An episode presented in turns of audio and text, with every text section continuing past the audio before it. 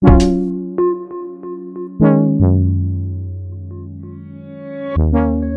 みちゃん。若さんのこんにちは未来。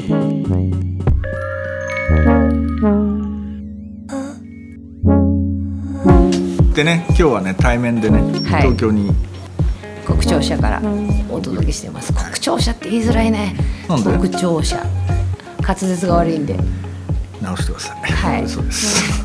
言いにくい国庁舎意外と口で言おうと。介護。ついに。まあ介護は別に必要ないんだけど一人にできないんだよホームねに入れるっていう話。ホームに入ったんだけどあそのホームがまたさやっぱりさその今高齢アメリカも高齢化していくからさホームが足りないわけよ。でウェイトリストに一番に入れたところに入れたらさ環境がすごいやっぱ悪い。彼が見に来て悪いってなってここにやっぱり置いていくのはで別に24時間監視してなきゃいけないわけではないがその一人でふらふら出かけるのとかをだから別に実際なんか、まあ、ご飯作るぐらいのことしか必要ないんだけどわかる。てか俺こだからこの間ヨーロッパでそういうの取材してきたんだ。あホーム？よかった俺ここ入りたいってこと。おマジで？フランスのすげえ田舎の方南フランスの。えなんかそこ有名なの？夢夢だからまあ割と実験的ないやだからまあその話全然できんだけど。前回プラン75の話をしたから。ああそうか。だからさすがだな。どさすが。どうしようどうしようかなと思って今どこまで行ってから言おうかなと思って。いやいやでもその話ちょっともう雑談ついでに。っていうかもう隔離するっていう考え方は無理だろうっていう前提。はあ基本的には、うん。なので、うん俺オランダで見てきたホグワイクってそれはすげえ有名なニューヨーク・タイムズとかでも最近記事になってたけどそことかはまあ基本的に言い方あれだけどトルーマンショーみたいなさはいはい。もう架空の街みたいなのを作ってもうその中で生きてるっていう風な格好にしてるわけ、はい。でそれの心は何かっつうともう結局普通の街でこれやんないとダメだっていうつまり社会の側があらゆる街がケア施設であるっていう考え方に立って社会設計しないともうダメだっていうのがなヨーロッパの考えね方。それはだからでももともと町があるところでそれをやるっていうのは難しいわけ？いやいやだからどっちかというとその住人たちの住人たちみんなで見守るみたいなこと？っていうふうな考えはい方を取らないともうダメだっていうふうない考え方になってる。でフランスで見たのはそれのある意味実験施設みたいなことなのね。だからそれまだそこまで行ってないんだけど基本的にはまあ今のところは策はあるわけ。なんだけどどんどんどんどん要するに外部の人間とかが入ってこれるようにもう共有の図書館作るとか、はいはい。そういうふうなことをしてこれ社会の側がうんうん。変わんないと、要するに隔離して管理しやすい空間の中に置いとくみたいなのはその行政予算的にもさ無理だうん。とだから社会の中にもう一回それを埋め込み直すと。はあなるほど。いう考え方。結局さ人手不足だからあそれもある。ホームに入っている人たちが外の空気を吸わせてもらえない。なぜなら連れて出る人が足りないから。そうだよね。みたいなことになっているらしく、ん。あとまあねふらふらどっか行っちゃったりとかすると危ないよとかさそういうこともあるから。そうそう。だから、結構俺がフランスで見たあれとかはもう施設の中一応すごい回遊できるようになっててロバとか飼ってて。昨日あの乗った飛行機で遅延によって見た映画がロバ出てきた。ロバ出てきましたけど。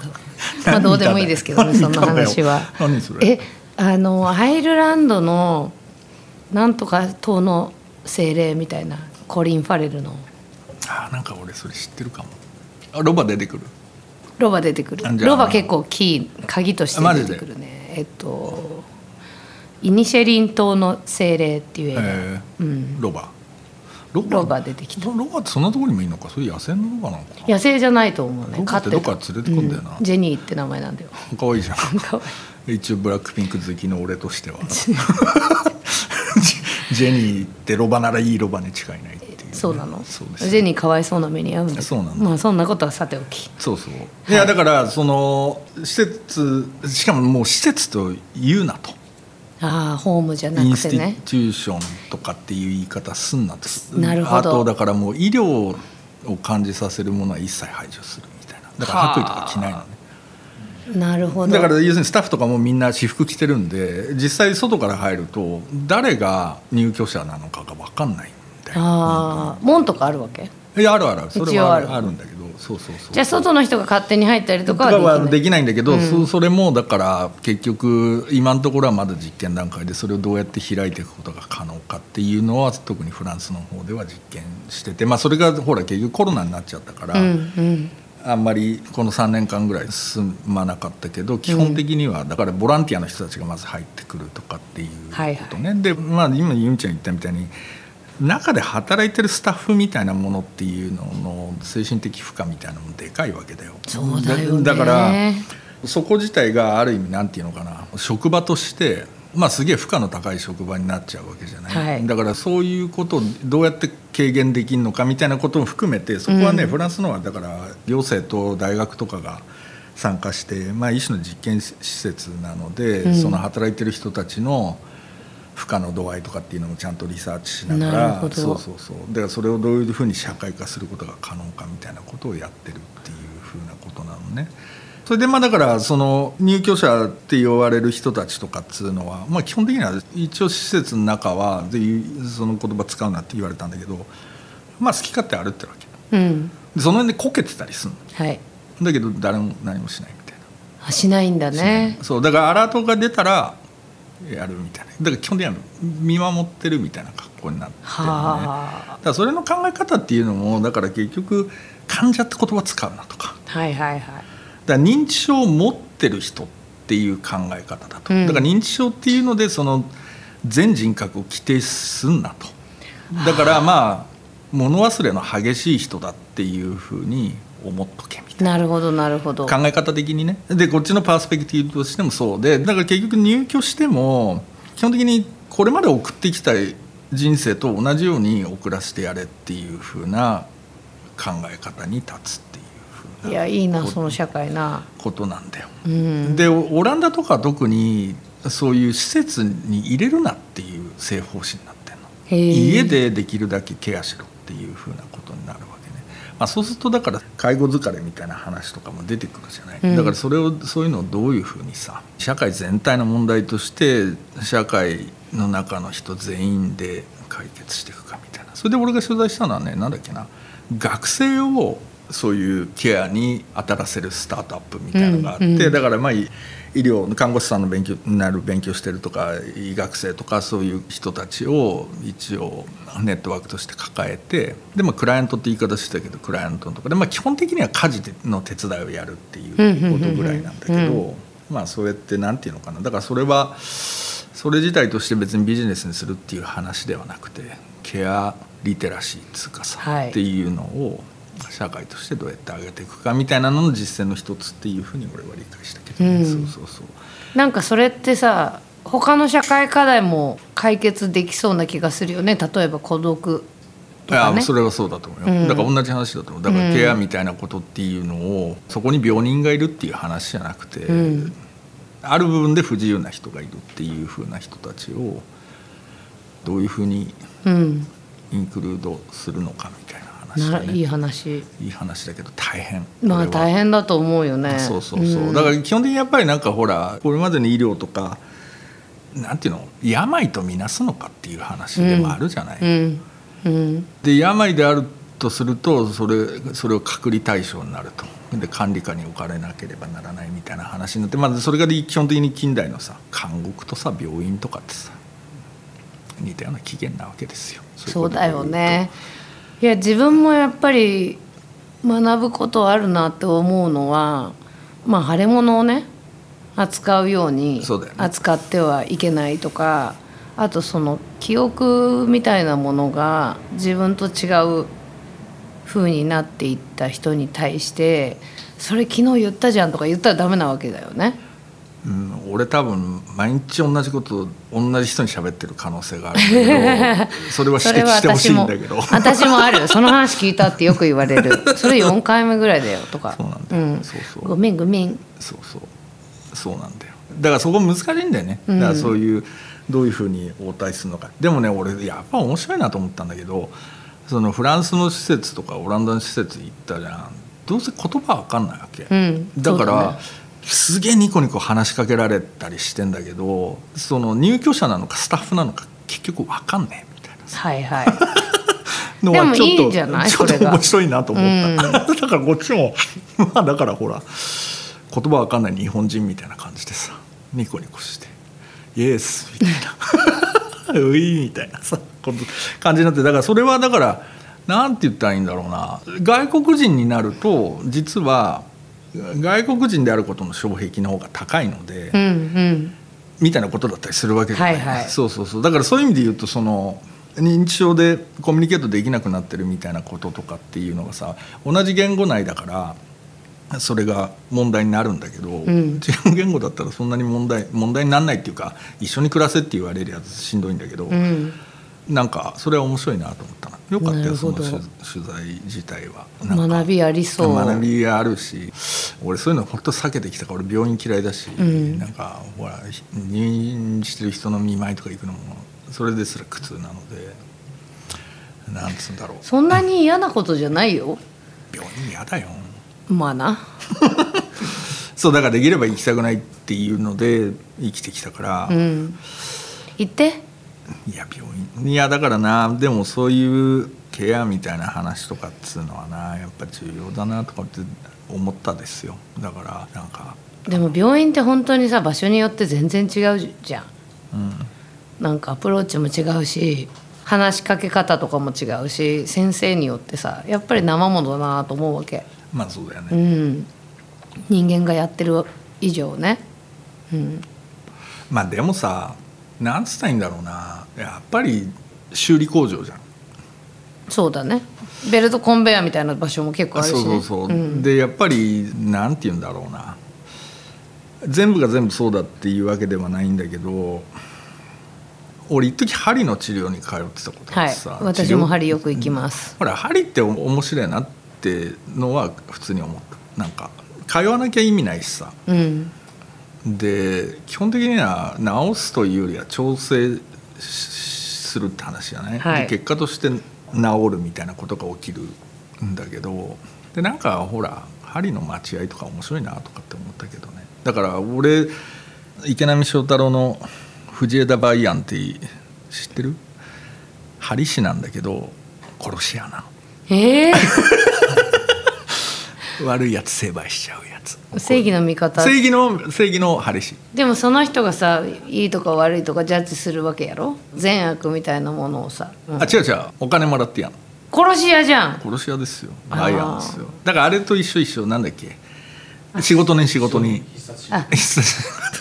でああいうやつ。うんああいうやつ。そんな記憶の奥底にあるものを引っ張って 引っ張ってこなきゃいけないんでちょっと違うトークにしましょうよ。いやそれでいやいや、はそのバイアンので俺結構斎藤隆夫がそれ漫画にしてて漫画よく読んでたんだけどあのパリだからさでも神とした品川の方行くともうバイアンはもう神と慕われてるわけ。そうなんだ。そうですよ。もうあの人の腰痛も治ったしあの人のなんかも治ったみたいなさ。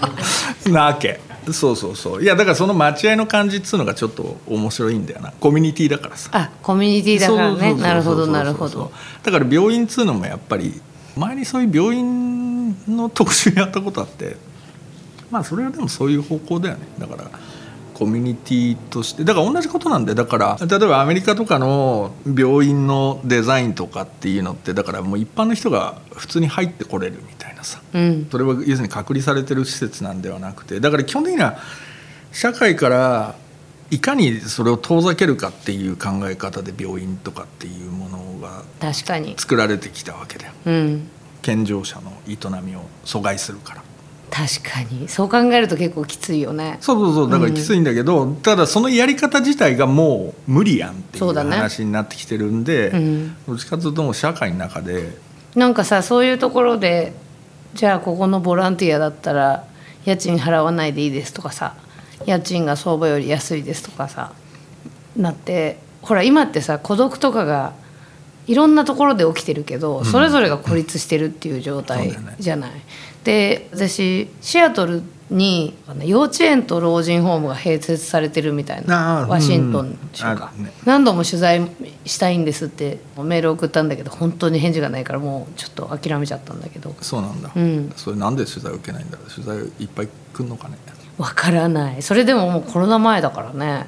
でそのやっぱり幼稚園の子たちと触れ合うということが老人にとってもいいし子供にとってもいいし。子供にとってもいいしっていう違う考え方みたいなのが未来の可能性を秘めてるんじゃないかと思って。いやそうだと思うよ、だからどっちにしろもうそうやってなんていうのかな。機能分けしてそれごとに設備作るみたいな話がもはやあんまり現実味がないっていう話ではあるんだよな。いい仕事してんな若さん。いやだから面白かったよ。それで体調思いっきり崩したんだけど、ダメじゃん。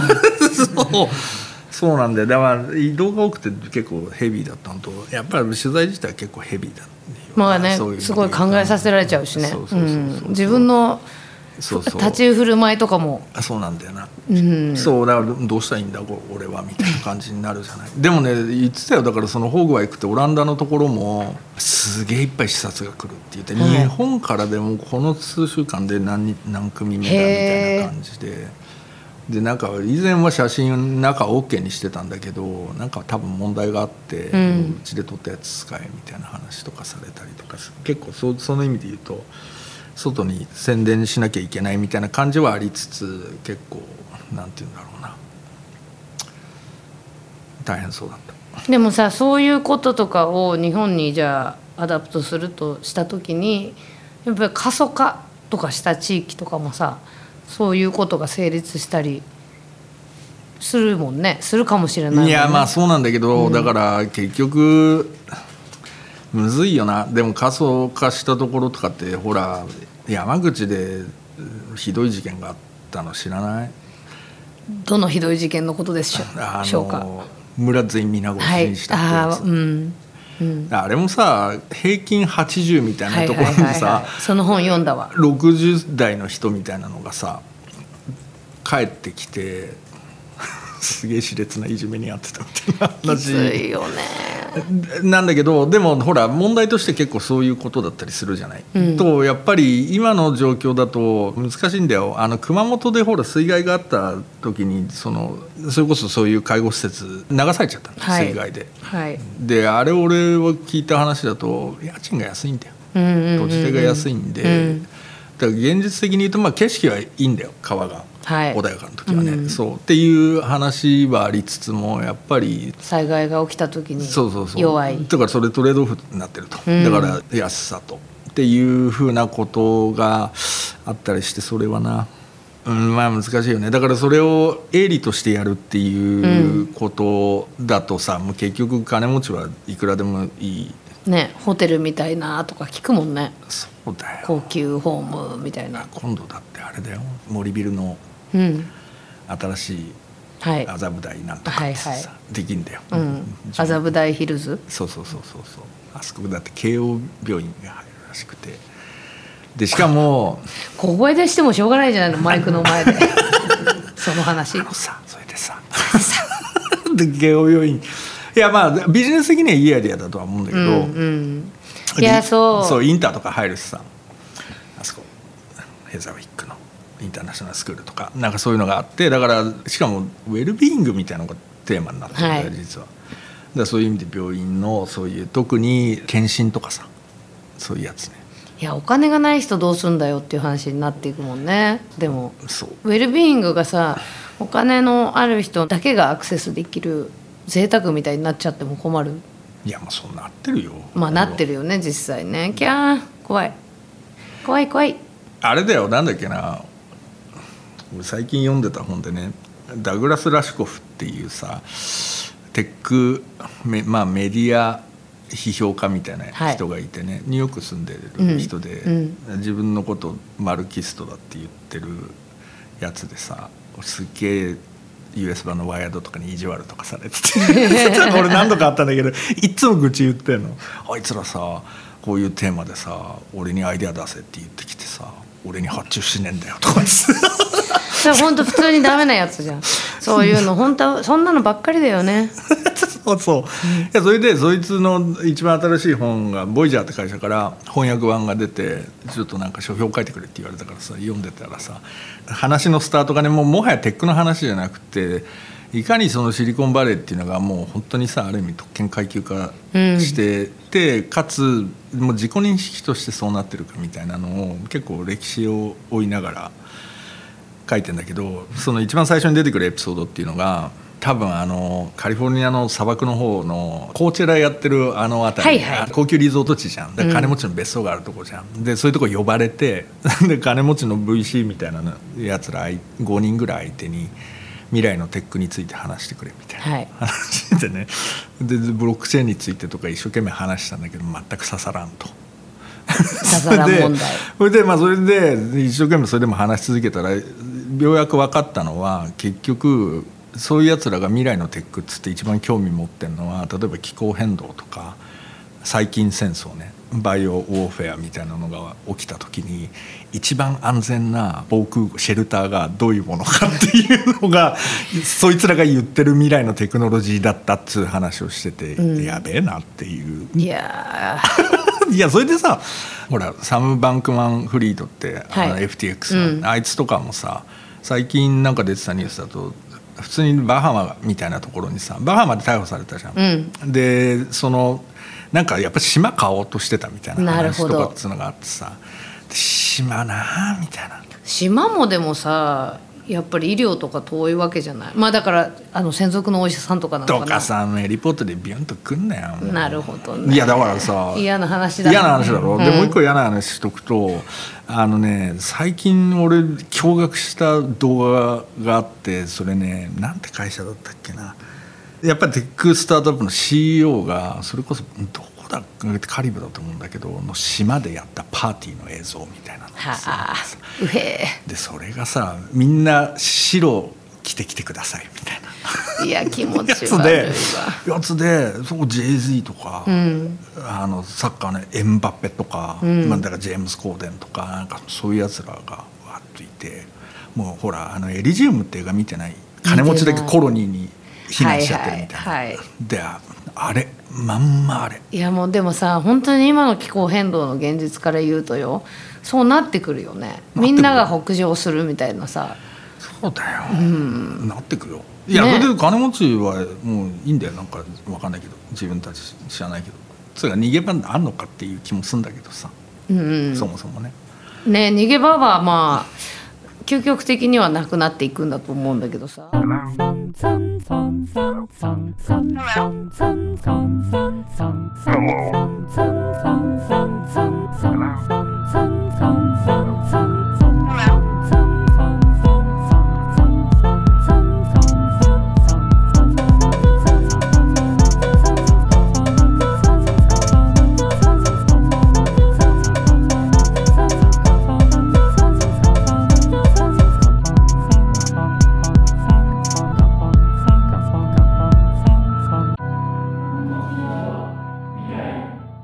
今回途中で、えー、とデトロイトに久しぶりに行ってきたですよあ本私。当どう？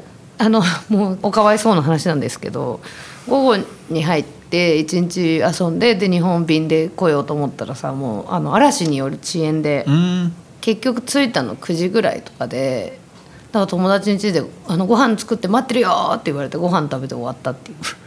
だから街とか全然見れなかったんだけどまあでもあのそれこそ一番最初に私若さんが編集長だった時にデトロイトあ、まあ、はい一番最初じゃないね。デトロイトがまあ再生しようとしてるって聞いて一回言ってもらったんだよね。そう行った時にほら公共交通機関がダメすぎてバス会社始めたってやつがそっかそっか。いてで古いバスを買ってでなんかお前プライベートシズンなのにバスとかむダメだからとか言われたんだけどあの穴があって、えー、とデトロイトは車社会だからみんなが飲めるようにバーの送迎みたいなのがあるわけ。ああなるほどね。そうバーからバスでここの地域に住んでる人っつって落としてってくれるみたいなのがあって。えそれって普通に公共サービスとしてあるの？それは違うの。バーのサービスとしては認められてたわけよ。なるほどなるほど。でそれをに目をつけてあーそれだって言い張るってね。そうバーとバーをつなぐバスだったらええやろって言って やったパンクの子みたいなさ子がいるんだけどでそのバス可愛くてグラフィティとかやってさ。でその後まあその某企業の視察とかでお連れしたりとかしてでやってるうちに仲良くなってでなんかそのデトロイト行きたいななんて思ってたら遊びに来い！みたいな DM が来たから、じゃあ日本からのでほらデトロイトわざわざ行くと今結構エアも高いから、で日本に行くあの、うん。24時間レイオーバーみたいなのあるからさ、うんそれで行ったんだけど、そっか。見れずってことか、うん、どうなってんの？まだ続いてるってこと？それ。あバス会社、うん。バス会社は続いておりでまあなんかあのいろいろ大変なことはあるって言ってたけどまあなんとか頑張ってて、なるほどな、うん、でもやっぱりその、まあ、デトロイトの一つの問題は廃墟化したビルとかをたくさんのお金持ちが持っててそれを永遠にその赤字の資産として計算できるからああなるほど。そう。だからその綺麗にして何かにしたらいいけれどもその人たちが手放さないかあらっていう問題があある。自分たちのことしか考えてないあの大富豪たちが持ってて。ね。うん。だからさそういうのなあれとか面白いんだよ。なんだっけな。俺詳しく知らないしなんかあんまり出てこないんだけど。だからそのいわゆるその、まあ、土地とかの共有化っていう話のところでさ、うん。アルマシャーっていうアラブのなんかコンセプトがあってそれって検索してもほとんど出てこないんだよ。そそれは、えっと、共同で土地を保有できるんだけれども、うん。使わないと他の人に移るみたいな考え方で。だからちゃんとねやっぱり利用っていうものと紐づかないと私有財産の問題っていうのはさ結局なんか持ってるだけみたいなやつらがいっぱい出てきちゃうってうん、ことじゃないそうなんだよね。でそれが結局やっぱり街を悪い状態のまま固定化しちゃうっていう。そうそう。だからうん土地みたいなものは特に不動産っていうのは特にそういう考え方必要だよね。だから使ってなんぼみたいな話をちゃんと上に乗っけないと、うん。全部そういう投機対象になっちゃうっていうそうなんだよね。ほらイタリアとかで1ユーロハウスとかやっててやりたいねって言ってんだけど、まあでも使わないといけないんだよね。あのある程度のお金を使って修復して。そうだよね、うん。そうそう。だからちゃんと使うところを見ないとうん。いかんよなっていう風な話だな。でもさアメリカのそういう話聞くとさ俺さあれちょっと面白いなと思ったの。ジェイソン・アルディーンってわかる？えカントリー歌手？そうそうそうそう。あの「トライティーナ・けスモールタウン」って曲ね。ひどい歌を最近出して炎上してる人ですよね。そう。で、はい。あの歌はそのほらすぐにリベラルメディアが要するに白人による黒人のリンチを歌ってるみたいな話。はいを言ってはいるんだけど、まあ、そっちがそっちがで言い分はあってさ。例えば YouTube とかコメント見るとね黒人でスモールタウン出身なんだけどみたいなすげえよくわかるみたいなコメントがいっぱい実はついてるのね。なるほど。そう。でいわゆるさなんていうのかな。最近俺読んだ「新しい階級闘争」って本あってさ、うん。それって結局ほら右と左の対立だみたいに見えてるわけじゃない。だからマガと、でそれっつうのがさ要するにクソリベラルめっつうのとネトウヨメっていうのでさ、うん。延々泥試合やってるっていう風な格好になってるわけだけど実際はさっき言ったみたいな大都市エリートみたいな人たち、うん。だからそれ金融業界テック、まあ、あとは行政の人たちだよねみたいなものと土着の国民って言い方してないんだけど、でそれも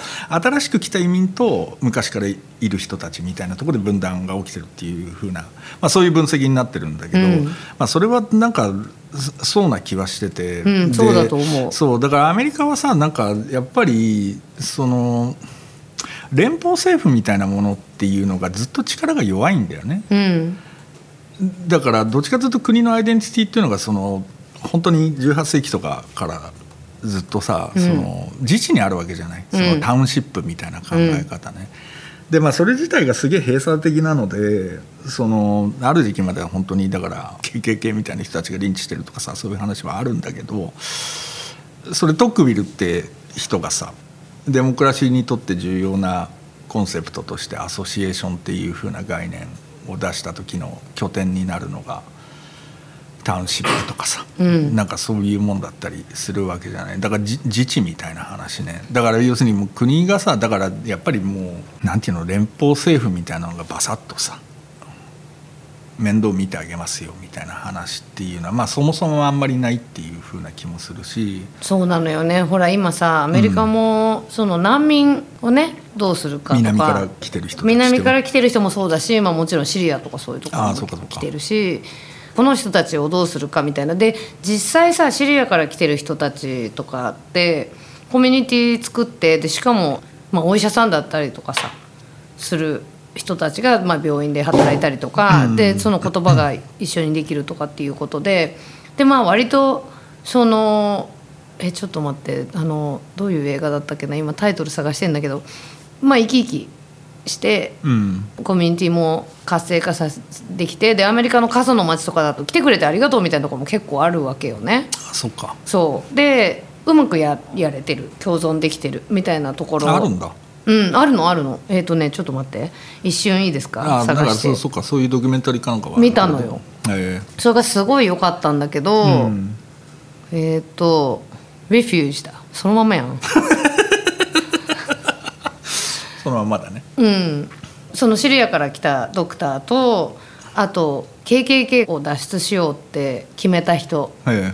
とのでその人はまあアフガニスタンで戦争に従事して、うん。でまあ自分の友達とかがさイスラム教徒に殺されるところとかも目撃してどんどん反イスラムみたいになってってでまあ一回 KKK 入っちゃうみたいなところからあのドクターはドクターでやっぱりそういうことに対してイスラムヘイトに対して自分の苦しみもあるし偏見もあるしあジョージアだ。で、へえ2人が友情を築いていってもうヘイトやめましょうって言って回ってるみたいな感じなんだけど、そのドクターの方もドクターの方でジョージアのまあネオナチとか KKK とかが今もいるようなところの暮らしぶりとか見て、まあ、これはそうなるのもちょっと分かるっていうかその希望が全然ないしそうだよね。うん、であとやっぱりオピオイドからのヘロイン中毒とかさそういう人たちもすごい多くてで、まあ、そういうことをどうやって社会として乗り越えていくかみたいなことを話しながら回ってるっていう。なるほど。面白いじゃん、そう。でほら最近日本でもなんか難民なのにいい暮らししてるみたいな感じのなんかヘイトみたいなのがさツイートターとかに出てたりとかして でも難民ってもちろんすごい大変な思いをして移動してくるんだけどやっぱりこうスキルとか持ってたりとかするから。そういう人たちもいるよね、うん、でそのままうまく社会に順応できる人もまあいる。そうだよね。そう。ってなった時にその大きなメディアとかが、うん、なんていうかな。なんだろうやっぱりヘイトの話とかってそういう地道なローカリズムとかじゃないと解決できないんだなってすごい思ったっていうかさ。なるほど、うん。なるほど。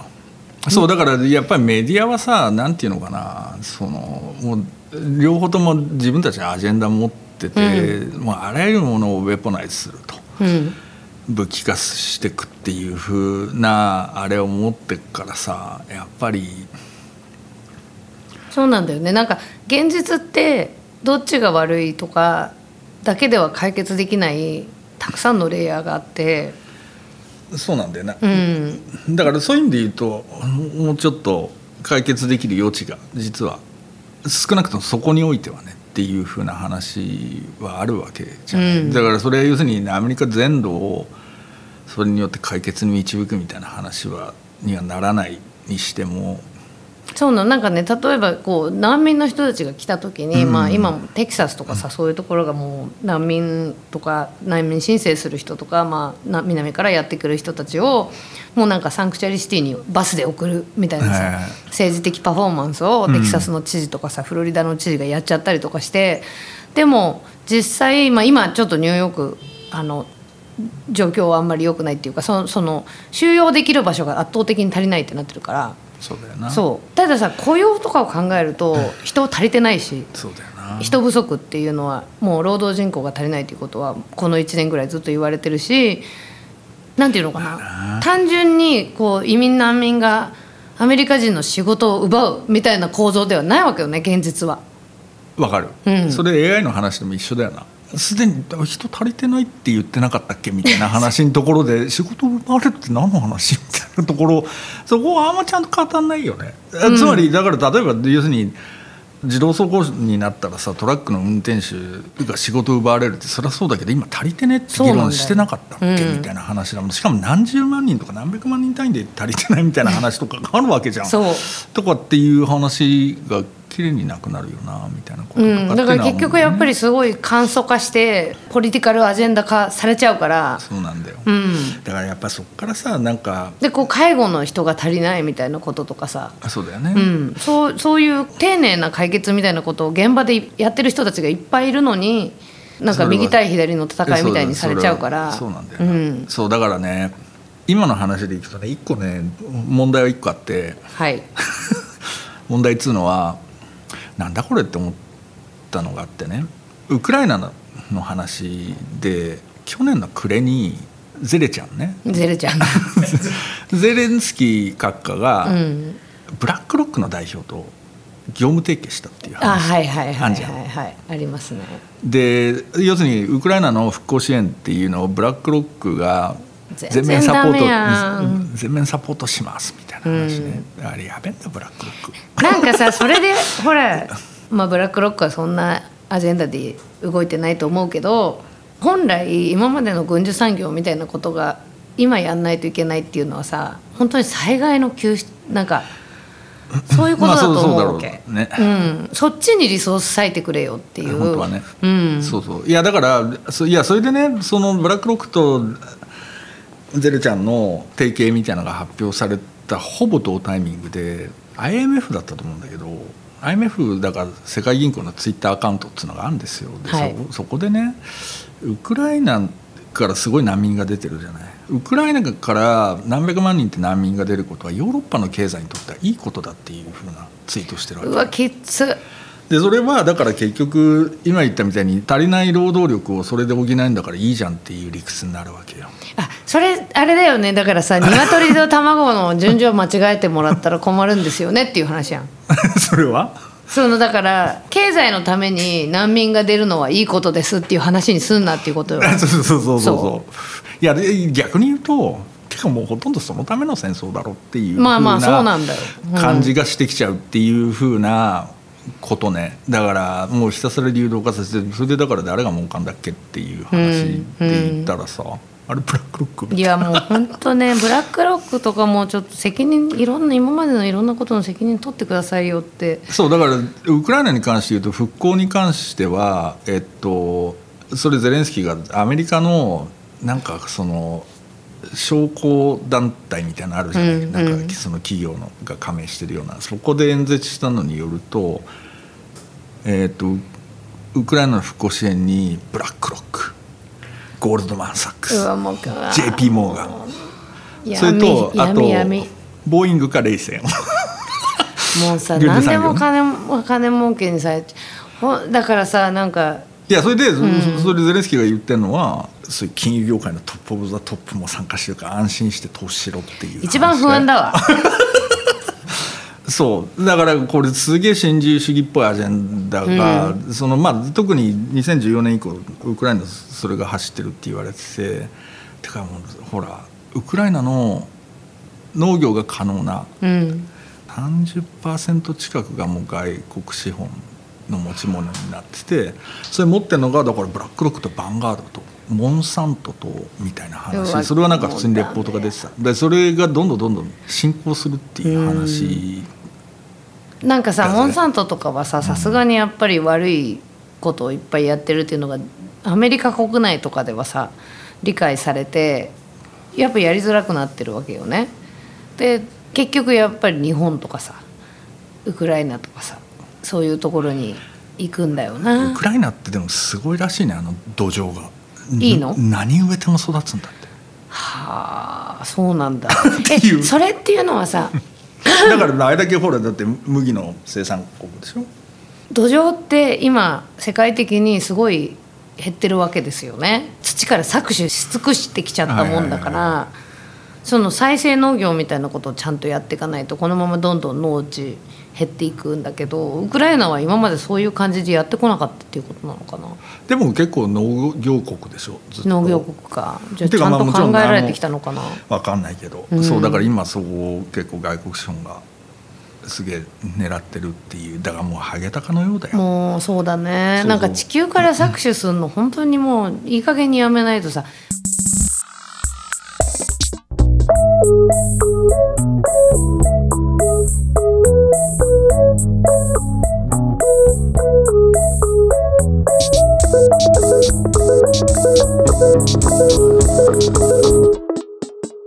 地球から搾取するの本当にもういい加減にやめないとさほらいよいよ今年の夏ついに来ましたねっていう感じしない？グローバルボイリング。ボイリング。もう私6月から7月にかけて私の山の家5回ぐらい停電したかな。嵐で、嵐か、うん、であと浸水も2回した、あそう、うん。なんで？嵐。雨？うんもうゲリラ豪雨みたいなさ見たことのないレベルの雨が降って。それでこう山から流れてくるみたいなこと？そう。もう 今日行こうと思ってた日に山の家に嵐の警報が出てるってなって、まあ、今日は行かない方がいいかなと思って翌日行ったらであまあ意外と大丈夫だななんて最初思っまあなんかちょっとなんか倒れてるとかさそんな程度かなと思ってさうち半地下みたいなところがキッチンなんだけど行ったらもう水浸しでもうせっせと一人でモップかけるっていうねモップかけて絞ってかけて絞ってかけて絞ってもう何時間もさやっても腰とかもやられちゃってもうついになんかこういうことだねって思うよね、まあ現実として。いやだからそその手のだからあれでしょ今中国ですげえ構図やったよね、うんとかあとどこだっけ？どこだっけな？いやアラスカもなんか氷河みたいなものがどうどんどん溶けちゃって氾濫してみたいなのも見たしなんかあと沖縄の台風もそうだったでしょ。ロシアとかでもなんかあったな、うん。ね。どんどん来ますよついに。そうだな、ん。どうしたいの？いやいろいろあるんですってよ奥様。何が？方策は。それはなどこに対する方策その例えば今なんかちょっとそれとか読んでワクワクってなったけど白中の白みたいなペンキが開発されていてそれはだから太陽光すんごい強くなってる太陽光を吸収してあなるほどなるほど。跳ね返す。でそれがこう CO2 とかをちょっとごめん間違ってたら技術的にでも CO2 の排出量の削減とかにも役立つみたいな話を読んだりとか。でまあじゃあ世界中のね天井表面を全部それで塗るっていうことはまあまあ現実的には考えにくいけど、結構それを実践できるとすれば大きな対策になるのではないかなるほど。とかまあだからそのローカルレベルでっていうかまあやれることは多分あるよな。だから少なくともだから何？熱中症で死なないとか？うん。もうさ今の感じだとさ本当になんか12時から3時ぐらいまではもう皆さんお昼寝？まだね。うん。とかで外にはできるだけ出ない方がいいのでは？とか。この間すげえどうでもいいニュース見たけど、うん。ほらデスバレーがさ、はいはい。あれはどこ？アリゾナ？カリフォルニア。カリフォルニアか、うん。デスバレーがもう50度とかになってるでしょ？ああそうそうそうそう。で観光客が殺到みたいな。んなんなそれ バカばっかだみカリフォルニアまあ、カリフォルニアとネバダだネバダか。うん境ぐらいかな。カラッカラじゃん。うん。で温度計があんのよ。うん。そこの前でこうやって。ええ取 って多分すぐ帰るんだと思うけどそういうやつらがもういっぱい来てるデスバレーとか伊達にデスバレーって言われてないから、ね、いやいやあれ50度とかって50度とかって俺だからあれ？北アフリカとかうんだよね。だからもう木陰でじっとしてるしかないやつだよな、もう木陰でも相当暑いんじゃないかね。いやだからあのそのベドウィンっぽい人たちとかはさ そういうじっとずーっとねそういうとこに今までもね世界的にそう暑いとこあるからあれだけどでもフロリダとかもビーチのみんなほら暑いからビーチ行くじゃん、うん。でももう水の水温がすごい上がっちゃってお風呂みたいな。だから気持ちよくねえしみたいな。そうぬるっとしてるっていう。ぬるみたいなね。そうだよね、うん。うんなるほどね。なところとかもなまあってるみたい、そうな。だからほら高校野球秋にやったらよくねえかみたいな話なあ。まあ出てっからさもうそういう話だな。うん。それか。危ないよね。危ない危ないだからもうあもう今だって学校プールやってないもん夏。無理だもん。あそうなの？だからだから死ぬって。だって日陰なかったでしょ？昔の小学校とか中学校のプールって。なかった。炎天下じゃん。そうだよね。逃げ場ないよねいや本当木切るのやめてもらっていいですかね？なんか日本のおじさんたち木に恨みでもあんのかなって最近。あの思って。セミがうるせえとかそういう話かな。とあれ除草剤撒いてた人はまた別か。あれまああれもだからまあまあでも。あれなんで除草剤撒いてたの？店が目立たないからでしょあ邪魔だって。木枯らしてたんでしょ？そうそうそうそう。あいつらな、そうまああれはいいとして。でもさなんかほら今神宮外苑の開発で木が切られるって散々問題になってますけど全然あそこだけの話じゃなくてまあそうだうね、ん、いろんなとこで木切るっていう話が いや今世界的に増やそうっていう話になってるんですよっていうさ CO2 対策として。なんで切っちゃうかななんで切ってんだ？土地の効率木の価値をそうそうそうそういうことだと思そうか、ううん。まあでもどうせな人減るんだしな土地の効率みたいな話って重要？どこの東京でって思うけどな、思うけどね。だからもう自分たちが儲かればいいっていう話そうそう。だなのから俺もこの間なんか不動不動産レベルの人となんか話しててもう10年ぐらい先の開発みたいな。どうしたらいいんでしょうねとかって言いつつオフィス作っても埋まらないだろうし、ね、埋まらないだろうと思ううん埋まんないじゃんどう考えても、まあほらそれはね外国人を受け入れるかどうかとか日本の人口の未来みたいなのってさそういうことにもかかってるわけじゃない、そうだけどとはいえ、うん、別に新しい会社そんな増えてないしさ、そうだよね。雇用を埋めるような会社みたいなのがバンバンできてるみたいな話じゃないからさ外国人雇うっつって何に雇うねんまあそうだよね。でこの今のような移民政策では来てもらえないと思うわけ。それもそうだとう思う、ん、でまずさ2040年とか2050年に生きてないかもしれない人たちが決定すんなや、それ俺らも入ってる。入ってる。だから私はそういうのはもうわーわーって言うのは木を増やしましょうっていう方はできるけどそんななんか ここにお金を突っ込んでいっぱいやるみたいなのは若い人たちが決めた方がいいと思うよ全然。まあそうなんでもだから結局ほらアメリカバイデノミクス。うん、バイデノミクスってなんやねんっていう話。で,、でもそこで言われてる話っていうのは結局もう公共事業って話でしょ？ほぼほぼ。でインフラの整備っていう話じゃない、でまあそれてか別にそれ中国それで批判してたよなっていう話ななんんだけど。まあほら唯一いいことまあいいことじゃないんだよこれは。全然いいことではないんだがそのこの一連の流れで再生エネルギーのシェアとかすごい増えたわけ。あそうなんだ。そう。そっか。この一連の流れでってあの戦争からの電気代の高騰。まあでもそれより前から実はニューヨークとかでは選べたのよ。そうかそうか。だから自由化みたいなことが起きて、で、えー、と自分で自分のまああのいわゆる配電は大手だけど配電してもらえるの内容をユーザーが選べるっていうシステムにはなっててでも私は結構早い段階からそっちにしてきたんだけどそれでこうシェアが増えたっていうこととかはあるんだけどでもやっぱり便乗がすごくて今ほらあの日本でも電力大手が大幅黒字利益増みたいにななったのとかあとほらかなり事業自体が縮小してきた BP とかさエクソンとか一応イギリスブリティッシュだっけ？ブリティッシュそうだ。ブリティッシュペトロリア。ムそうそうそう。とか一回すごい縮小してたのにまたなんか笑い止まらん株主にいっぱい還元しましたみたいになってるし。それなんでなの？あの便乗。だから要は価格が上がればあまあそういうことか。自分たちの取り分も上がるから。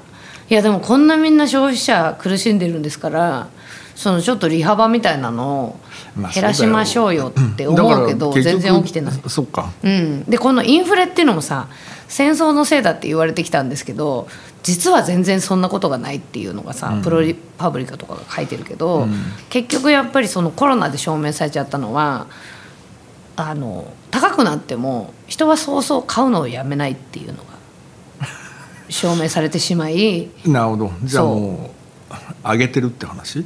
そうそう。だから結局まあコストも上がってるっていうのは多分そうなんだがでもそこで味を占めちゃったからこれくらい上げても大丈夫やろっていう便乗値上げみたいなのがすごい起きておりで決算の時になって「なんやねんそれ」ってみんながなってるっていう。だからこれ今大変なんですか？ら皆さん痛み分けしてくださいよ。みたいな感じで言われてたのにそうだね。そう決算シーズンになったら「うわはは」みたいな。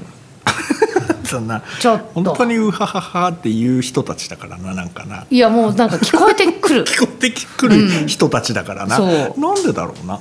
でだからでもそういうことすらやっぱりその戦争のせいですからこれはみたいなのをずっとやってきたわけじゃん。そうだよ。だからそれもう本当に信用しない方がいいよ戦争のせいだからっていうか、それやりたくて戦争やってるみたいな順番だからもうもうそうだよね。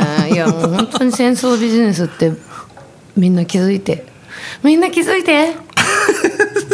いやだからそれでだって結局ロシア経済制裁してヨーロッパにロシアの天然ガス使うなみたいな話言ってアメリカがうちのどうぞまあまあまあまあそう思うな。そうですよね。でももそれでさだから天然ガスとかもうやめやてかもう完全にそれ戻ってきちゃってるでしょ。だから結局ヨーロッパとか見ててもどんだけ天然ガスに依存してたねんっていう話でなんか？うん私もこれバイデンのこの採掘許可するみたいなのも本当きついなと思って一応なんかちょっとだけ肩を持つと肩は持ってないよ。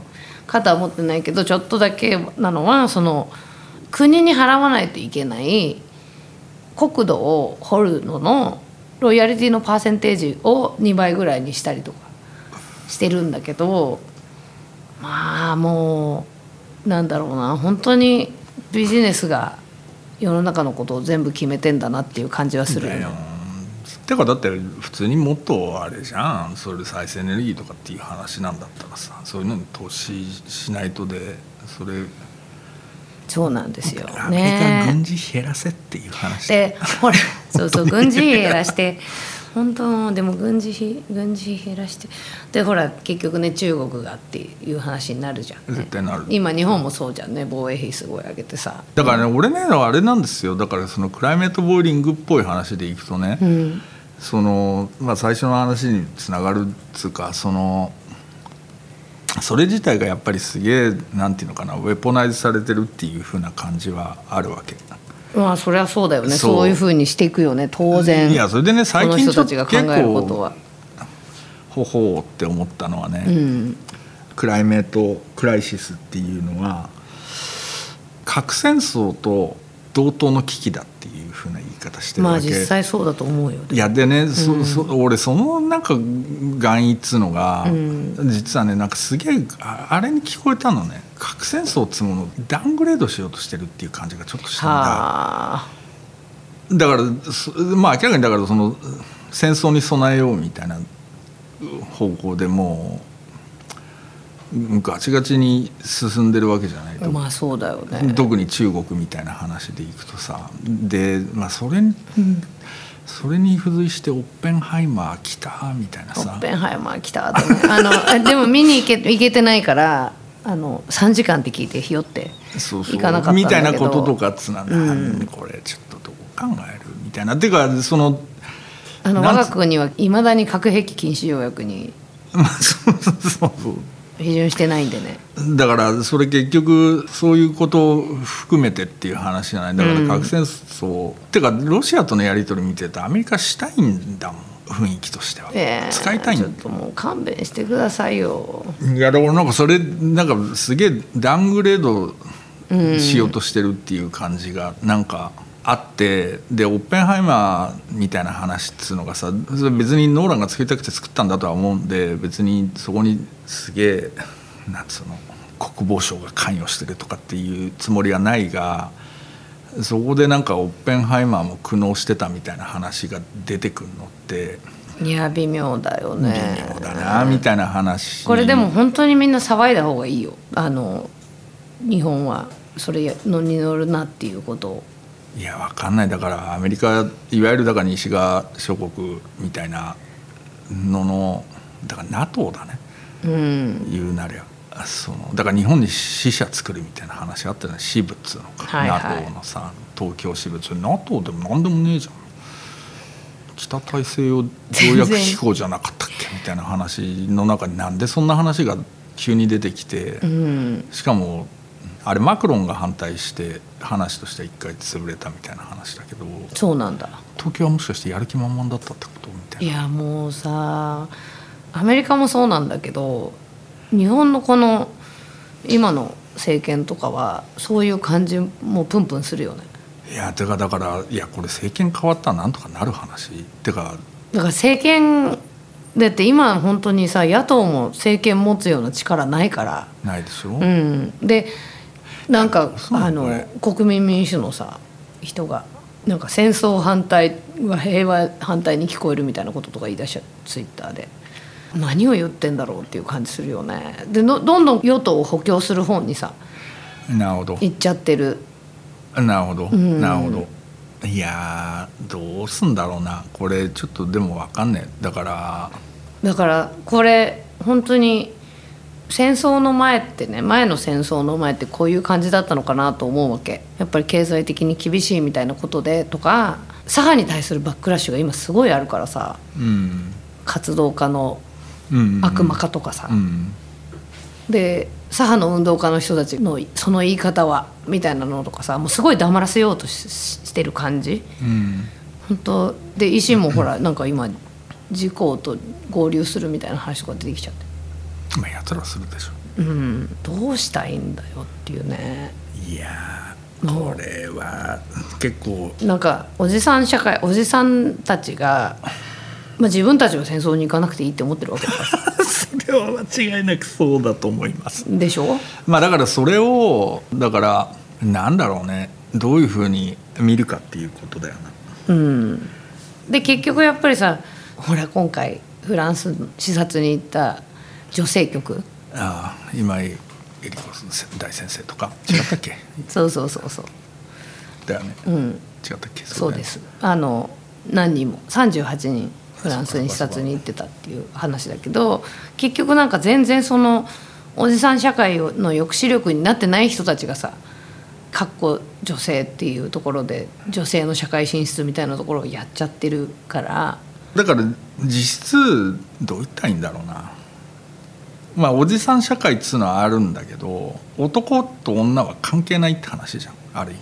わかる？言ってる話。つまりそこに全然そっち側の女性がいっぱいいるっていう話じゃない。だからそういう意味で言うとどっちかというとさっき言ったみたいに土着の国民ともう一部のエリートみたいな。だからその自民党の議員をエリートと呼びたくないがマジで。うんうんでもそっち側に入っちゃって要するに権力を持っちゃってる側っていうふうなことね、でそっちにおもねるとフランス連れてってもらえるんだよ。そうだよ、うん。そうそうそう。ね。だから気づいたらなんかよくわかんない。島飼ってるみたいな話。うん。とかだからなんつうんだろうな。そう。だからなんかそうそういういやてかなんかでもきっとさ戦前とかもそういうこと起きてたんだと思うんだよね。その例えば子供を海外に逃がせる人はさ逃がすとかさ。あそうそうそう、うん。だから権力に近い人たちっていうのはやれることはいっぱいあるっていうふうな話ね、だからそれ以外の人たちっていうのは。チーン。チーンなの。いやだからそ最初の話に戻すとさだからもうスモールタウンの人たちがもう俺らの街は俺らで守るんだみたいな話しかもあんまり現実的なオプションがないっていうかさ、うん。本当に。っていうふうにはなってるよなっていうふうな気はするのとあとね俺ねその話で言うとねバービーって見た？あのねそれもねうん、あのこれは見ないといかんと思って、うん。来る前の週末にさ行こうと思ったら一番遅い時間の回で一番前の一席しか空いてないみたいな 全然見えないやろこれっていうのであのあっさり諦めちゃったんですけど行こうって思ったらさそのバーベンハイマーみたいな話になって行こうって言いづらくなったけどこれはなんか私はバービー見たいっていう気持ちとあのバーベンハイマーのツイッターのね公式アカウントがキャッキャしちゃったみたいな話は分けていいと思ってんだけど。なるほど。うん、見たい人は見たらいいと思うしなんか本当に自分の周りの極左の白人至上主義とかにものすごく批判的なフェミニストとかも言ったらすごいいろいろ考えさせられたし笑ったし泣いたしよかったみたいな感じで言ってる人が多いから自分も見見るべきだなとは思ってるそうそう。いやそれでね俺バービーすげえ調べたの。てかレビュー死ぬほど見たのと、はい。あと解説する動画みたいなのいっぱいあるじゃん、はいはいはい解説動画さらに解説してるやつみたいなとかまで結構見てね、し俺もう見てないけどストーリー全部わかってる、ん、だが、そのなんていうのかな。そのいわゆるハリウッドっぽいさそのポリティカルなアジェンダを背負った方向性みたいなものっていうのは、まあ、ハリウッドだから当然あるじゃない、うん。みたいなこととあとあの映画に関して言うとやっぱりほら金出してるのがマテルって会社でしょ、うん。であの人たちはさ基本的に IP ビジネスはい。どんどんでかくしたいみたいなことを思ってて、まあ、そういう意味で言うととにかく金儲けしたいと、いうことだったりするからさ、うん。であの会社の公式のあれでいくとこれはフェミニズムの映画ではないって言ってんだよな。まあそれをねあのいきなりほらあの 右派のさ論客のやつとかがさもう怒り出しちゃったりとかして。あいつ燃やしてたやつね。そうそうそうバービー人形を燃やすみたいなさ そんなムカつくっていう。そうそうみたいな。ウォーク映画だって言ってね。そう、ん。みたいなだからそのほらだからバーベンハイマーの日本でのあれとかでも前提としてまだ誰も見てない状態で要するにポリコレ映画だっていうふうに、でそういうふうに見えると、うん。でしかもそういうふうに見えるようには出されてるっていうふうなことはあると。でしかもマテルがものすごい要するにとにかく何でもいいからバービー買ってくれっていう話ではあるので。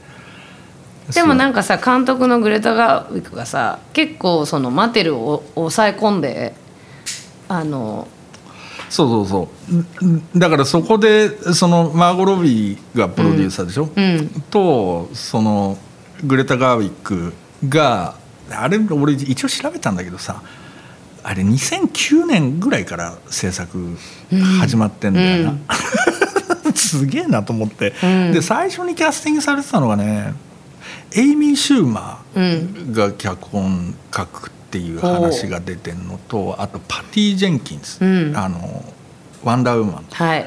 とかあとディアブロ・コーディとかその手の人たちに足から声がかかってて、うんうんなんだけどうまくいかなくてそれでほらもともとソニーが持ってたのをワーナーが買うみたいな話になって、で2000何年になってからマーゴロビーが入ってくるのかな。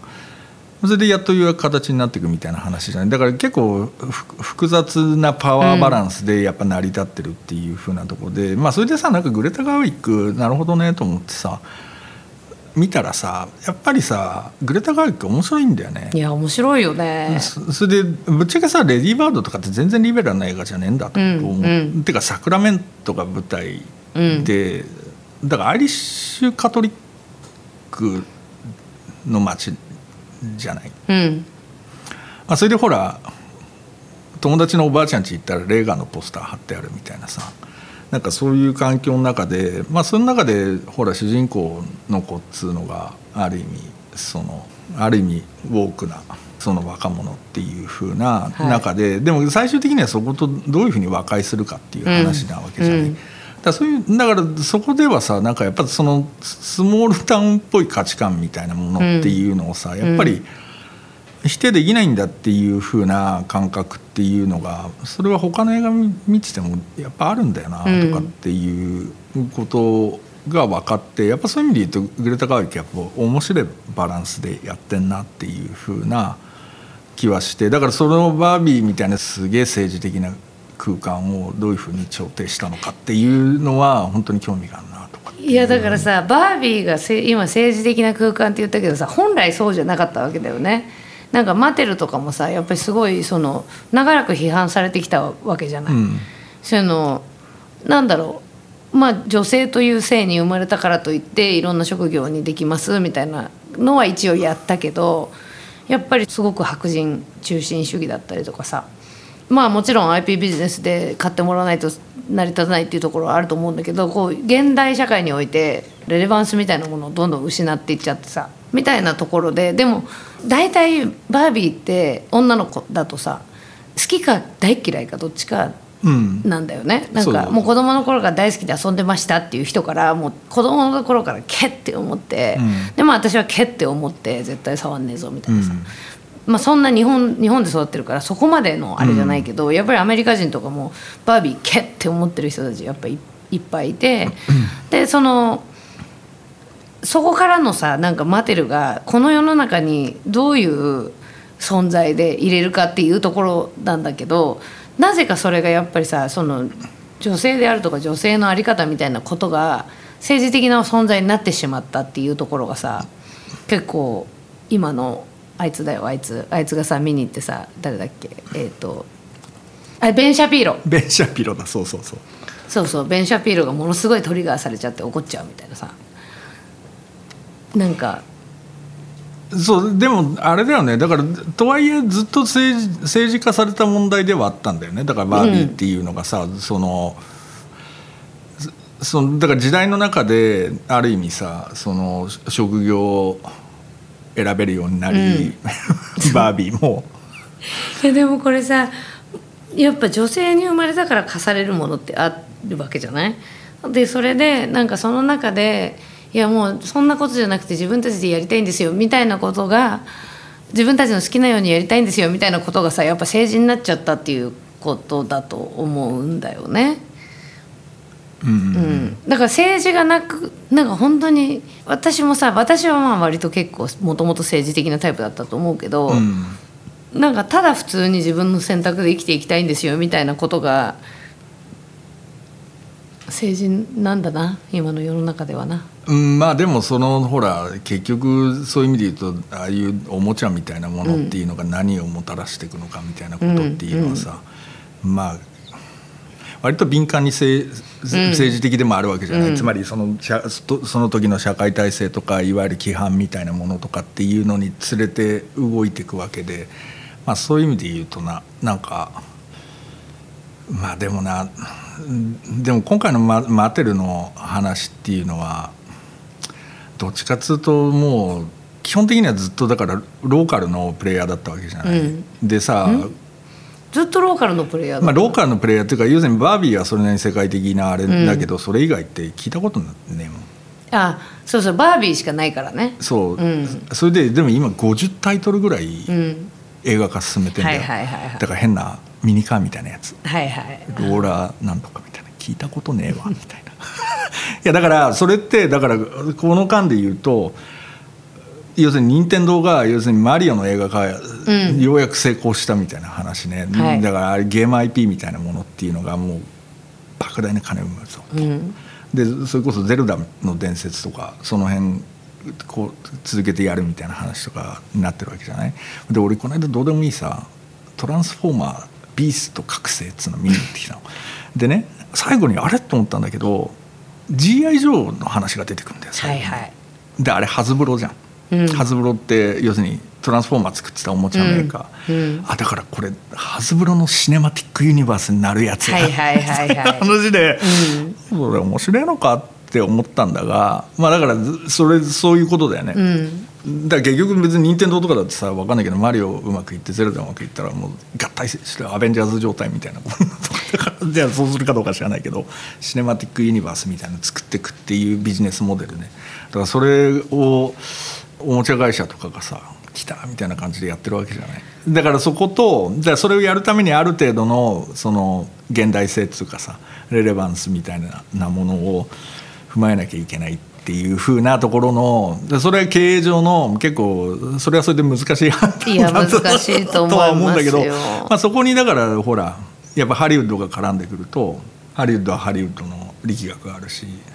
これ最後にさあの私このバーベンハイマー騒ぎですっかり埋もれちゃった原稿を書いたんだけどさやっぱ今ハリウッドのストがすごい熱いわけ、はいはいはい。でなんかあれ結構ショックだったのがさ要は追加出演料っていうのがどれだけ安いかっていうのが明るみに出て、一回撮ったやつを撮り直すみたいな話？なん違う違う。なんでハリウッドが今こんなストやってるかっていうと、うん。結局やストリーミングになった時のお金が全然入ってこない。あなるほどなるほど。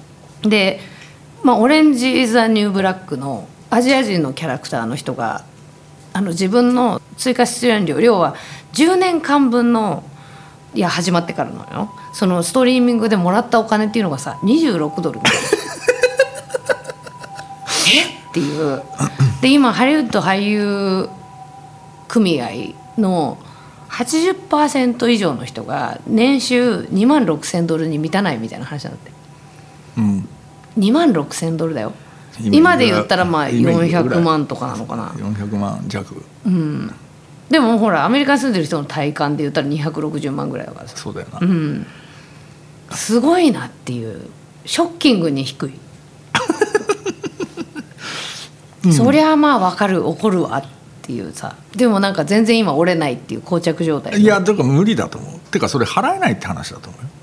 いやだから払えない払えない。いやだから払えないからいいっていう話ではなくて、ずもうビジネスモデル自体に無理があるっていう話そうなの。だよ、うん。そう。そうなの。だからあんだけスタッフ抱えててみたいな話でさだから映画のクレジットとかビビんじゃん。こんないっぱいいんだみたいな。そうそう。だからさなんかこう今エキストラの人たちをさ AI にするとかいろいろな なっててそのまあだから AI もどれだけ使うかみたいなさ話とかもやっぱりこうちゃんと合意に至らないともう俳優業っていうこと自体がさ、いや無理でしょう。ん、でもほらねか片方片やディズニーの CEO とかはもうすごいもらってるわけですよねそれはそうそれはそう。すごいもらってるわけでそれでなんかこう俳優たちはこんななんかあのまあ映画業界も確かに劇場に足を運ぶ人が減ったっていう意味でコロナ中にねげあの打撃受けてんだぞ みたいなこと言ってじゃあお前はそんなにもらってんじゃんとかあとネットフリックスの求人のやつにさ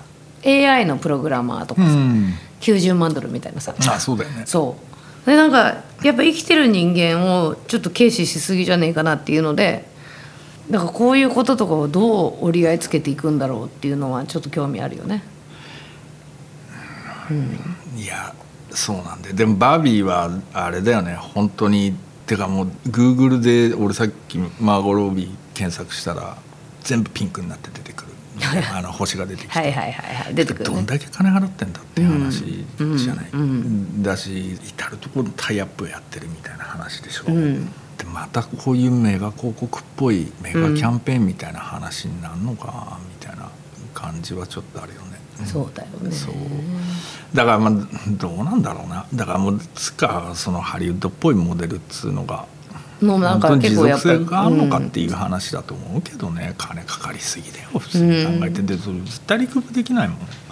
ね。どう考えても。いや無理っしょ無理だと思うわ。うん。いろんいやなことがだからそういうことで言うと例えばその韓国とかのドラマの現場みたいなのがどれぐらいフェアなのかなみたいなてか本当に末端のさうん。人たちにどれぐらいの作業量でどれぐらいのお金がいってんのかなみたいなこととかってねやっぱり気にはなるよね気にはなるよねうんうんだしまあなんかそういうスモールちっちゃいプロダクションで回すみたいなことをっていうのしかてか本当にサステンできねえと思うけどなねこの世の中がサステナブルじゃない。サステインできない。できないできない。だから本当にメガなんとかみたいなさその なんつったの？そのハリウッドのドカンみたいなやつとかってのはもうごく一部にしかもうなんないと思うよ、だからまあそういう意味で言うと A24 みたいな。あちなみにね A24 はねちゃんとやってるからね制作をゆ続けるっていうのを許されてるんですよ。あそうなんだ。そうなのそうだから A24 みたいなモデルっつうのはまあ一個か賢いやり方だなって、うん。でそれなりにほら売れるもんも作っててかあそこどういうふうに成り立ってんのかね。とか調達してんのかとかっていうのは全然わかんないな。てかあれ本当取材とか受けないらしいね。うん。頑張ってよちょっとなんか。えー、ちょっとじゃあ A24 の内実みたいなの。コネとか探してみようかな。そうででてかぜてかでほぼ出てこない。アメリカの英語のメディアですら出てこないあの、ん。元従業員に取材したみたいな。記事くらい。な。遠い遠い遠い、うん。いやすごい上手にやってる。まあだからあれは一個モデルなんだろうな、まあでもそういう、うん、だからまあでもグレタ・ガーウィックとかはあんな仕事も受けなくていいと思うけど、まあって思った、まあねうん、そうそうそう。だからまあでもそれがさあのこう片やそういうふうにああいうハリウッドみたいなところにでドカンみたいなのをどうなのっていう気持ちもあるけどこれがやっぱりちっちゃい女の子たちとかにさ希望をももたらしたりもすんだよ。だからそこが分かんないとこ。だからそれを一応見た方がいいなと思ってて、若さんと由美ちゃんとバービー見に行くツアーとか。しないしないしない。はい。失礼しましたピンク着てね。ピンク着て。あピンク着ようよ、うん、ピンクあるかな。ピンクのスーツ。とピンクのスーツ、え？たまにちょっとコスプレっぽくさ。私もピンク今まで着なかったけどな。それでもあれだよ、ん。なんかピンクの上下って何になっちゃうんだろうな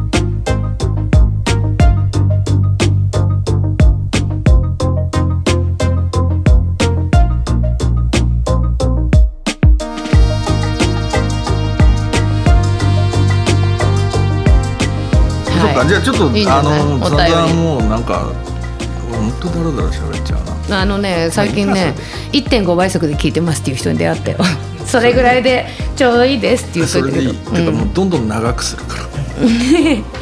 早送りでねお願い危険だからします別にはい聞きゃいいんだし、はい。聞いてくれる人皆さんありがとう。ちょっとそうこれに関する話でもあんだよな。うん大人であるべきっていう質問が来てます、銀座ヒッチハイクガイドさん。はい。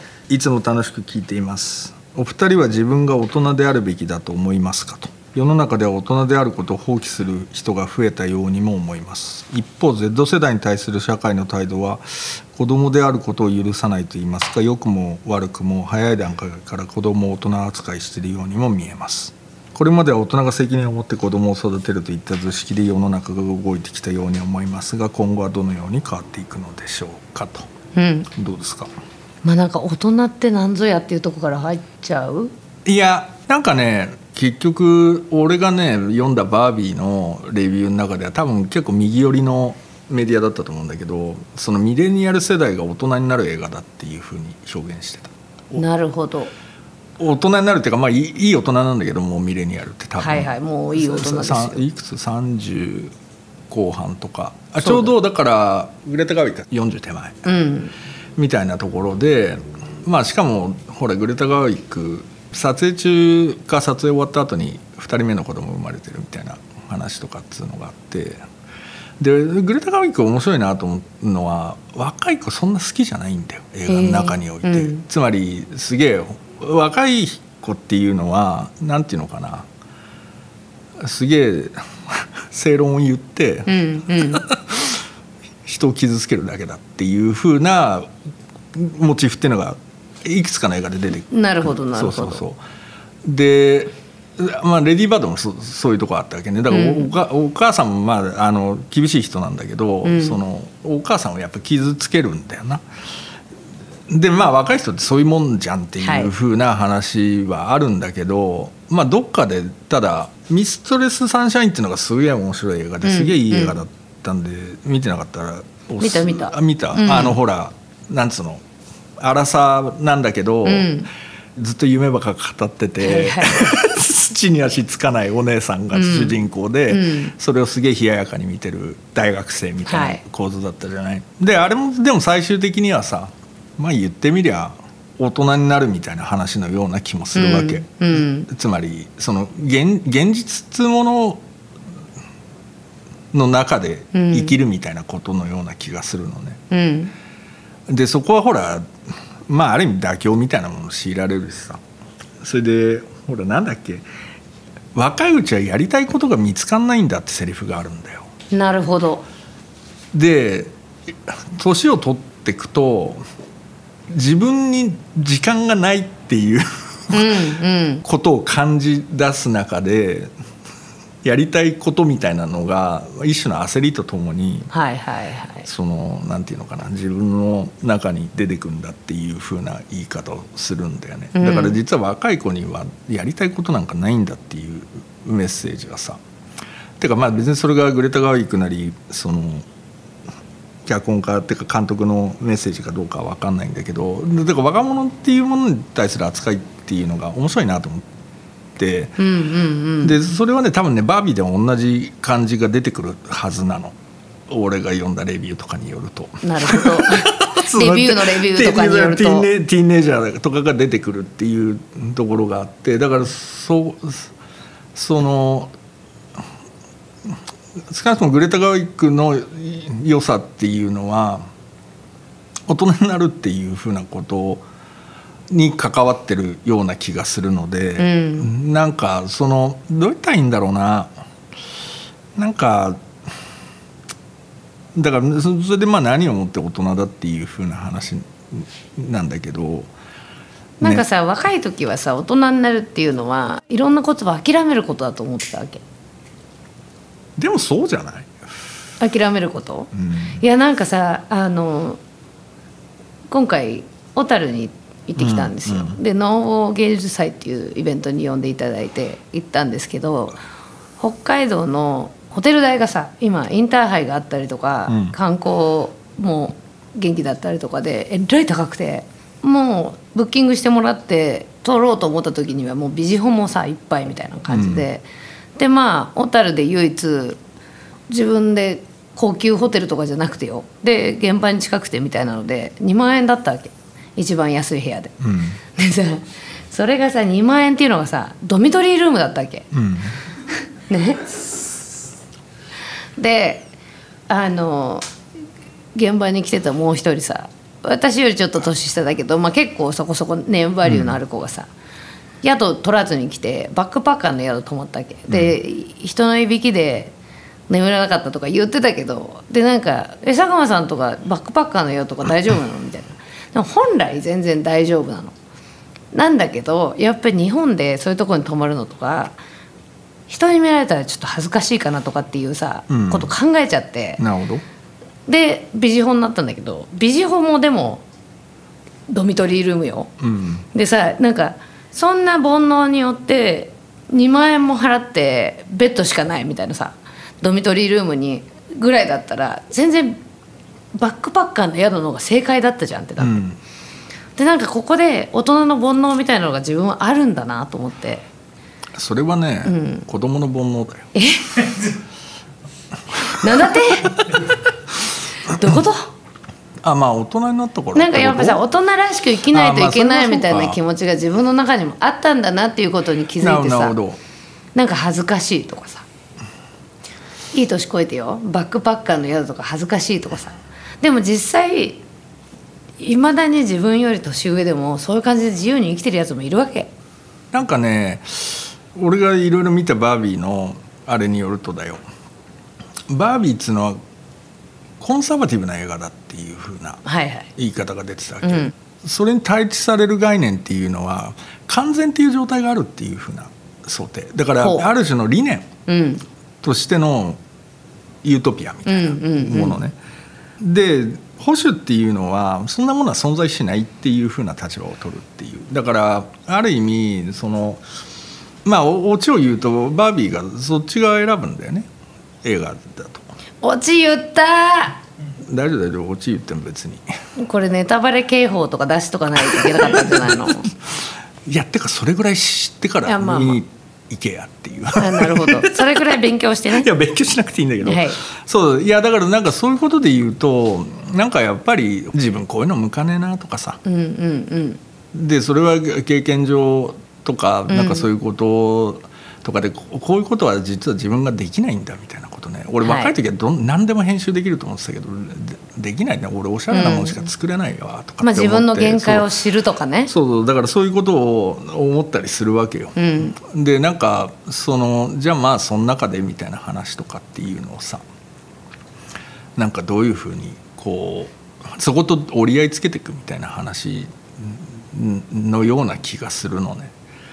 でその中でまたなんか打ち破るみたいな話とかっていうのもあるはあるんだとは思うんだけど、まあ、それがどんどん難しくなっていくっていうふうなことではあるよなっていう気はするかな。だから大人であるべきかどうかで言うとどう思ってんの？大人にはなっちゃうってこと。ああそうね。なっちゃうんだよね。悲しいかな。それでねこの Z 世代とかが子供であることを許さないみたいな話っていうのはそれはどっちかというともういきなりむき出しの資本主義に放り出される。放り出されるっていう風な話だとは思うのでそういうことで言うとその大人になっていく準備みたいなものっていうのがどこにもないんだよでも実際日本ないんだよね。だからそういうふうな空間がないところでもいきなりそこに投げ出されてでしかもだってもう入った1年目からすげえ厳しい査定みたいなのに合うわけじゃない。それは無理じゃん。無理だよね。そうっていうふうなことはあるとは思うのね。でまあもう一方ではやっぱりその本当に大人の側がなんていうの長らくその大人であるっていうことの価値みたいなことをさ自分たちで定義できなくなってる。でそれは特に男の側がそうだと思うんってはいて、90年代以降そそれは本当に困難になってると思うな。つまり俺の見立てだとここで何度も言ってるけど父親の世代が自分の娘をと同世代の高校生とかを恋愛？違うあ違う？ほぼ売春してたみたいなことから、はい。はいはいあたりからもう父親であるとかなんかそのであるっていうことを社会全体として放棄したっていうふうな感じがちょっとあんだよ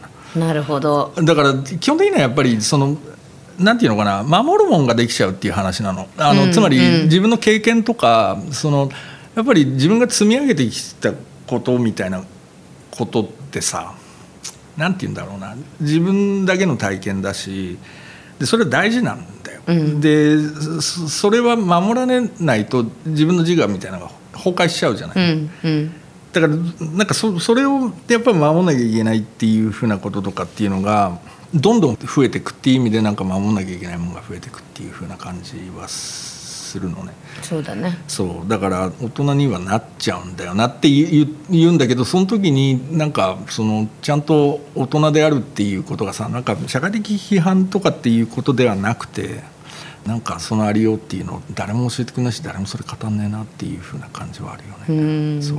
だから、まあ、特にさ例えば仕事とかしててもさ若い子らとかがどんどんどんどん例えばフリーの編集者とかライターとかで入ってくるじゃない。はいはいうん。で佐久間さんに原稿お願いしたいんですみたいなのがさ、うんもうさ、ういくつ離れてんねんっていう感じじゃない、うんうん。もはや。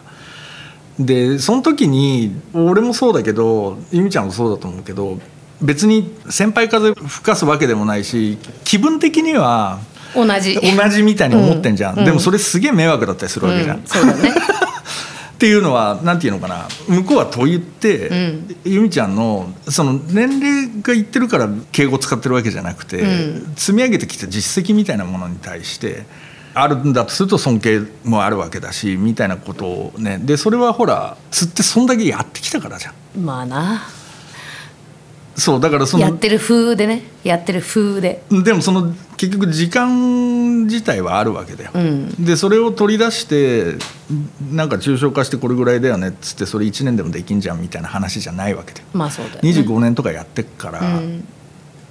見えてる景色っていうのがあるっていう風な話だったりもするので、まあ、そこはな。なりたくなかったけどななっちゃうんだよな大人に。そうだからそういう意味で言うとそのそういう風な期待はあるわけだしうん。多分、ウィズダムウィズダムっていうかやっぱりその一種の不可逆性みたいなものがあるような気がしてね。つまり、うん。平野社員からマネジメントの立場に行くみたいなことになると考えなきゃいけないことが変わるわけじゃない。うん。そのマネジメントの立場になってみ見ろっていくら言っても、うん。なったことないから分かんないんだよ、はいはい。みたいなことね。だから例えば要するにいや40になってみりゃ分かっからみたいな話とかっていうのは説明したところで実際分かんないっていうさ、うん。なんかそういうそのなんていうのが不可逆性みたいなものっていうのは実はやっぱでかいような気もするわけよ、うん。だからなんか、うん、なんかそういうものはあるよなっていうふうな気はしててだからそこになんかあんまりちゃんと向き合ってきてないなっていう感じはするのその社会自体が。まあなんかさ年を取ることっていうのはさ辛いことだけどみんな取っちゃうから。いやだから俺年取ってか40超えたあたりですげえいいなと思ったらもうダジャレとか言い放題だって言ったりとかさ 年取る最高じゃんみたいなことを本当に思った。あのそのなんつったらいいんだろう。こんな気楽に口から電話かせ言えるようになったみたいな こととかってだからそうそう。だからそれってだからなんつうの若い頃から見ると大人っつうのはもう口から電話かせばっかり言いやがってみたいなはいはい。感じなんだけど。うん。いざ言えるようになると楽しいよみたいな。いやそれは冗談だけどなんつうのそそそれはでも大人になった時になんかそれは一種の解放だなと思ったのはそれはなんかもうつまんない自意識みたいなものっていうのがある部分でもういらなくなってくるっていう,、うん。自分のなんつうのその抽象的にこうあらねばならんみたいな話よりも自分の具体性の方がどんどん重みが大きくなってっちゃうっていうふうなことだったりもするんで、まあそれで開き直られてもなっていうのはあるとは思うんだけど最近私聞いたやつですげえいいなと思ったのは、今日が一番自分は若いっていうね。どういうことだ？これからだから常に明日になったら一日増えるわけじゃんか年を重ねる度がさ。だからこれからの中では今日が一番若いんだよ。あこれからの中ではね、うん。あそういうことね、うん。なるほどなるほど。その気持ちで生きていこうと思って。なるほど、ん。なるほど。まあそんなとこだな。だから大人はだ大事だと思う、うん。なんかやっぱり、どんなに嫌だと思っても年は取っちゃうし、まあ、いわゆる鍵括弧付きの大人にはなってしまうからうん、そうね。しょうがない。うん。だしやっぱりその若い頃が今直面してるそういう環境の中でいくとうんっていうか大人が守ってやれっていうそんなもんいらねえやつって生きていけるやつはいいんだけどそうそう。っていうかなんかいろいろ学ばなきゃいけないこととかってあるじゃん。だって普通。あるある。もうそんなのばっかりですよ。でしょ、うん。そう。だから少なくともなんか職業みたいなことの部分とかでは大人はちゃんといろんなことやった方がいいと思うけどね、まあ、自分ができてるかどうかっていうのは別としてそういう意識はすげえあるっていう話かな。てなわけで、終わり？終わりか。うん、もっと話したい。もっと話したいっていう顔してる人がここにいますいやいやいけどやだからほら この間アファーマティブアクションの話するっつって。てぜまたしなかった1分だけする？1分無理。無理だもんね、うじゃあやめよう。はい。てかじゃあいいよ。アファーマティブアクションの話は。今度、じゃあそんなとこだなえー今日もたくさんのメッセージをいただいた割には全然紹介してねえじゃねえか一つしか紹介できなかった話の長い私たちではありますがそうですよ。あの全部一応目は通しておりまして楽しく読ませていただいてあれだねもうます。質問だけ解決する回っつうのやった方がいいねそうだね。あそれやろう今度。次回それにすか。うん。はいやりましょうというわけで、えー引き続き皆様からのお便りはお待ちしております。お便りはメールもしくは Google フォームにて受付中です。応募方法の詳細は Apple Podcast や Spotify の番組概要欄に記載しています。というわけでお便りを打ち返す回やろうか。はい。次それにするか、やりましょう。ん。ううん。アファーマティブアクションにもたどり着かなかったが。分かんない。質問くれればね。はいそれで答えましょう。まあ、はい3時間コースだな、じゃあ。3時間コースですね。はい。いやもうポッドキャスト長くてなんぼだもん。まあ1.5倍速で聞いていただいて。そうなんでもはい。2倍でも3倍でも、はい。はい、というわけでよろしくお願いします。お疲れ様でございます